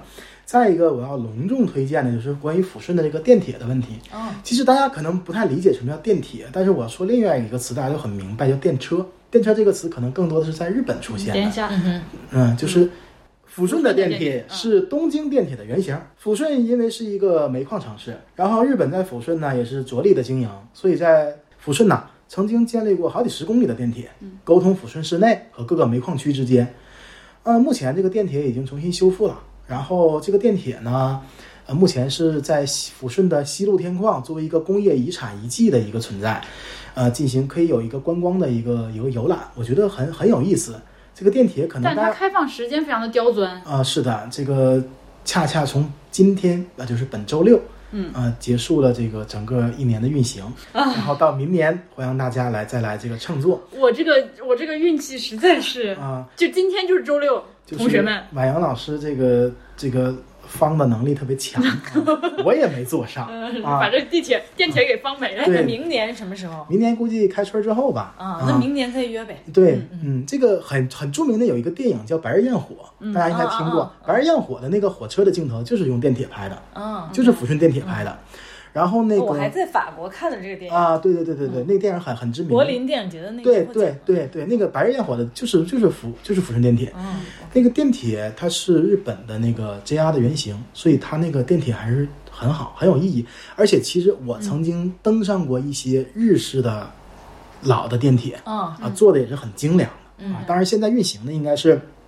新式的电铁，嗯啊，那个我看他们那个网上介绍说，那个里面还可以打麻将，还可以什么，就是非常的神奇，车厢里面的布置。啊，是的，那个反正欢迎大家来参观，因为可能沈阳的景点，可能如果你第二次来的话，如果第一次来肯定就是第一次一一公两零，呃一公两陵，然后呢辽宁省博。如果第二次来的话，就可以考虑辽宁省博参观一下，又进红山，又进大唐，嗯，然后可以去大帅府。如果大帅府看完了的话，那个周边的，比如说这个雕兵山的这个博物馆，这个可以参观一下，我觉得还挺好。包括苏苏家屯有一个静态的火车博物馆，那个有一辆著名的亚细亚号。嗯。啊，有如果有机会，大家可以百度一下亚细亚号、嗯啊。呃如果是有那个呃时间去周边的话，其实可以去辽阳啊，看看，就辽阳有个辽代的白塔，有白塔、然后之后可以去彭公馆，彭公馆，嗯对彭公馆，嗯其实沈阳也沈阳的这个老建筑也很多，嗯，对，老建筑挺多的，民国的老建筑在和平区的京街纬路里边，老建筑特别多，嗯特别多。那我明天干点啥呢？明天如果我能抵御得住寒冷出门的话，一天时间我能去哪儿？哎，其实你可以去，你去过那个呃没没有，就是大帅府，你不是没去过吗？对，你可以去大帅府看一看，然后可以去那个南关教堂看一下 OK，啊，它是一个哥特式的那教堂，对对对法国对对对，人建的，小南教堂、嗯南关教堂嗯，我觉得那个也很好，嗯，是现在是拍婚纱的圣地哈。哦，对，拍婚纱圣地，对，但是那个教堂是就是确实修的不错，嗯啊，修的不错，它它离大帅府不是很远，嗯，可能没有索哈尔滨的索菲亚有名，但是也很好看。它不一样，它它是对哥特式对对，哥特哥特式的，嗯，哥哥特式的，嗯，就是说，其实，呃，东北的一些历史遗迹啊，除了特定的很有历史悠久的这种之外，可能近现代的东西嗯。很多，包括沈阳啊、大连呐、长春呐、哈尔滨呐，其实都很多。嗯嗯，而且其实有待于大家去发现，嗯，呃，可参观的、可感受的、可游览的还是很多的。嗯，来，我们最后说一下那个牡丹亭的事儿。哦，就之前不是说那董其昌嘛，嗯然后他的那个交朋友圈儿，就是里边不是有李志啊，什么公安三员、嗯汤显祖，汤显祖就是其实也是董其昌董其昌朋友圈里。其实现在我们就觉得，你如果去那些江南的园林去参观啊，你可能会就是被它现在的园林现在的样子，可能会禁锢住你的思想，嗯，可能会觉得当时这个园林就是这样的，但其实不是。嗯，明代的园林其实跟现在的就是现存的园林差异性非常非常大。然后它主要是就是依依水啊，或者是那个呃，就是会有一些地形的一些东西，都跟现在非常差异非常大。然后其实要讲明代的园林，其实可以讲的东西很多。然后，但是我觉得读《牡丹亭》的时候，可能会有一些人有这样的想法，就觉得现在那种清代的那个呃园林里边不是有那个绣楼嘛？就比如说瞻园儿里边都有这些小姐楼啊、绣楼，然后可能就觉得杜丽娘是住在那个绣楼里的，然后可能就是连那个绣楼都出不了。其实这个是对明代就是晚明女性的一个误解。就以为她在里面坐牢的生活。对对对，其实晚明女性就出行的活动还是挺多的。就如果你去看一些，比如说《陶庵梦忆》啊，或者是一些文人的笔记，都会看到就是时令感很强，然后有很多节日女性都是可会去出门的。然后这方面可以推荐大家去读一下《陶庵梦忆》。嗯。可能大家会对会会被那个什么绣楼啊那些东西禁锢住，然后可能会觉得啊，就是那个园林主他可能就会住在那个园林里，嗯然后他那个园林可能就是那么大的地方。其实明代的园林根本就不是那样的。呃，明代的园林主要是按时间分来的话，就是呃，因为中期开始就是那个社会一点一点的就是变化嘛。然后呢，就是中期的园林可能就是，嗯，会跟经济就是产物这方面就是有一些关系。比如说，啊、有的有的园林主把园林建在那个郊外，嗯，然后就是依城墙，几乎几乎都是依城墙而建的郊外。然后或者是有的园林主会把那个园林跟住宅就是呃建的挨着，但是它不会跟住宅混在一起。就有的是那个会是前面儿是住呃前面是住宅，然后后边是园林，或者是前面是园林，后边是住宅。一浦之前其实就是这样的，嗯就是但是还是住宅和住宅区和园林是分开的。然后那这个园林的范围是可大可小的吗？还是一般都有一个一定的大小？一般其实都不小，嗯，一般都挺大的。几亩地那种效果吗？对，因为就是明代中期的时候，它那个园林会就是还是有生产，嗯就是那个农业生产的那个活动在里边呢。然后比如说你我们看沈周的那个冬装图，嗯其实就会看到有很多什么麦田呐、然后果林呐、就包括这些，然后还有就是鱼塘啊之类的，就是自家园子里种的东西。对，都是农作物可以去卖的，嗯，然后也可以自家去食用的。园林承担了非常多的这种生产的职能。对对对对，这个是就是其实呃，逐渐逐渐到晚明，就是会形成一个观赏性的园林，但是观赏性的园林可能还是会有一些农作物会存在的。嗯嗯到底是生产的层面，还是是那个这个这个主人逸乐的层面？嗯，它这个可能是随着时代的变化而变化。对，但是你说这个，我脑中就是大观园的那个非常的明确，就是那个也是一个可以游玩的，啊，园子这个稻香村哈，对，但是里面又有，对对对对嗯稻香村对对对啊，是这样的。然后它就是一个住宅和这个园林是分开的，嗯，然后这是一点，然后还有一点就是。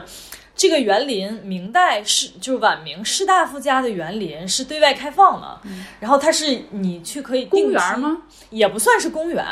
就是跟公园还是有一定差异性的。嗯然后就是说，你可以去给一些就是比如说看园林的那个人一些赏钱，然后你就可以进去去参观。《金瓶梅》里有就是类似的描写，嗯，就是说西门庆带着他的那个就是一些姬妾们啊，然后就是去，比如说。呃，晚明其实有一个很重要的一个就是节日是那个清明，清明大家出去扫墓，然后其实是就是踏青，踏青然后去野餐，野餐之后然后会有一些歌舞表演，还有一些市集，什么卖东西的，其实跟我们现在想清明非常严肃是区别很大的。清明其实就是一个踏青的一个节日，然后呢，就是在清明。踏完青、扫完墓之后，然后回程的路上会去士大夫家园林参观，然后或者是去一些寺庙参观。这个是一个定，就是对普通老百姓来说，这是一个非常定向的一个节节目。就普通老百姓也会去那个去士大夫家园林参观。这个好神奇啊！就是像二十世纪初上海的那个张家花园，对，就是嗯，它是对外的，嗯，对其实就是对外的。然后所以说，我们其实就是很好理解，说杜丽娘的那个父亲，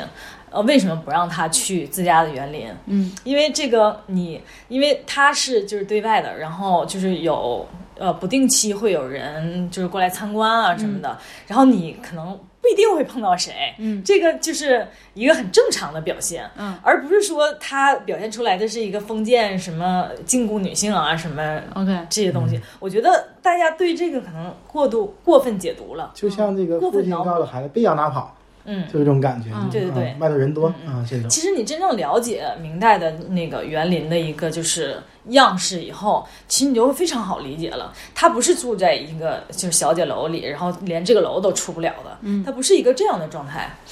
而是说他可能他不能去自家，可能他可能有可能是一个像艺圃那种，就是前面是住宅，后边是园林，嗯。然后它中间有个门，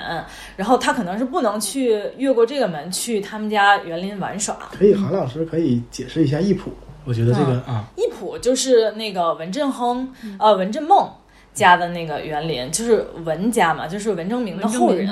对对对，嗯，然后但是是非常晚期的，就是晚明的一个。然后其实文文家的那个园林的产业还是挺多的，啊，然后就是艺圃的话，它是嗯，现在还有一些就是现存的，就是呃明式的那个遗存比较多的一个园林吧。嗯，就是因为很多的园林在清代都被大大肆改造了。嗯，就比如说你像那个呃无锡的那个寄畅园，嗯，它在清代的时候就会就被就是改造改造过一次，旧房改造，也重新装修，嗯，对对对，然后就是可能有一些布局上面儿会有一些变化，但是当然艺圃也不是完全呈现出明代的园林的样子，但是它会有一些遗存，包括寄畅寄畅园它也有一些遗存，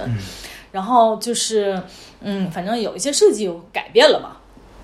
然后，所以我们现在看到的一些园林，可能都是清代改造过之后，包括民国，包括就是建国之后，可能都会有一些就是改造过的东西。嗯，然后所以可能跟我们就是想在想《牡丹亭》那个场景的时候，可能脑补的时候，可能就会非常的不一样。嗯。嗯嗯。就老韩说的这个，其实我之前也听我的学长跟我聊过，嗯，他是明清史的专业的明清经济史的一个专业的一个从业者，他跟我说，这个研究明清史，尤其是明清经济史，一定要去看《金瓶梅》，一定要去看嗯《红楼梦》，就说它这里边涉及到的很多社会生活的信息，其实是对对对非常重要的。其实这个信息你研究汉服做那个服饰史，对对对。你都需要去看《金瓶梅》。对对对，就是说它的它提供的信息，可能在这个时候，它就不单单是一部文学作品了，它可能更多的是提供了一些信息。嗯，哦，而且就是《金瓶梅》里提供了一个信息，我觉得也比较有趣。就是现在我们想，就是可能那个墓葬，就是我就是做汉服那个形制，不是就是根据一些果然还是要说寿衣的事对。出土出土文物嘛，然后有的人就会觉得，哎，这个是不是就是寿衣啊，或者怎么样？其实根本就不是。《金瓶梅》里就有提到，就是李瓶儿死了之后，她去世的时候，然后要给她穿衣服嘛，嗯，然后就是有提到这个场景，她给她穿的衣服，就是给她下葬的衣服，都是她当时就是她的新衣服，或者是她参加宴会穿的衣服，然后她生前比较喜欢的衣服，都是其实是社会。呃，有一个时代感的一个体现，而不是说专门儿像现在专门儿为那个下葬做的寿衣，不是这样的。其实都是当时人他平时会穿的衣服。是是是，嗯嗯，而且李瓶儿，包括李瓶儿，她那个就是呃去世了之后，然后她有一个，她有一件衣服，就是什么参加宴会就穿过一次的，然后就说他生前特别喜欢那衣服，然后就给他套上了。至少是在《金瓶梅》的时代，还有就是在《醒世姻缘传》是比《金瓶梅》更晚，但他其中也有这方面的描写，就是那个继室就是上上吊吞金还是上吊，我忘了。然后他死就是去世的，他死的时候也是穿了自己生前喜欢的衣服。那个秦可卿不也是吗？嗯，吞金之前自己穿了一身好看的衣服，化个妆。嗯嗯，对。但是《红楼梦》其实里边很多就是清代汉女的一些就是东西，其实也可以参考。嗯嗯。好，我们今天这个内容非常丰富的一期节目就给大家聊到这儿。那感谢大家的收听，我们下次再见，拜拜。拜拜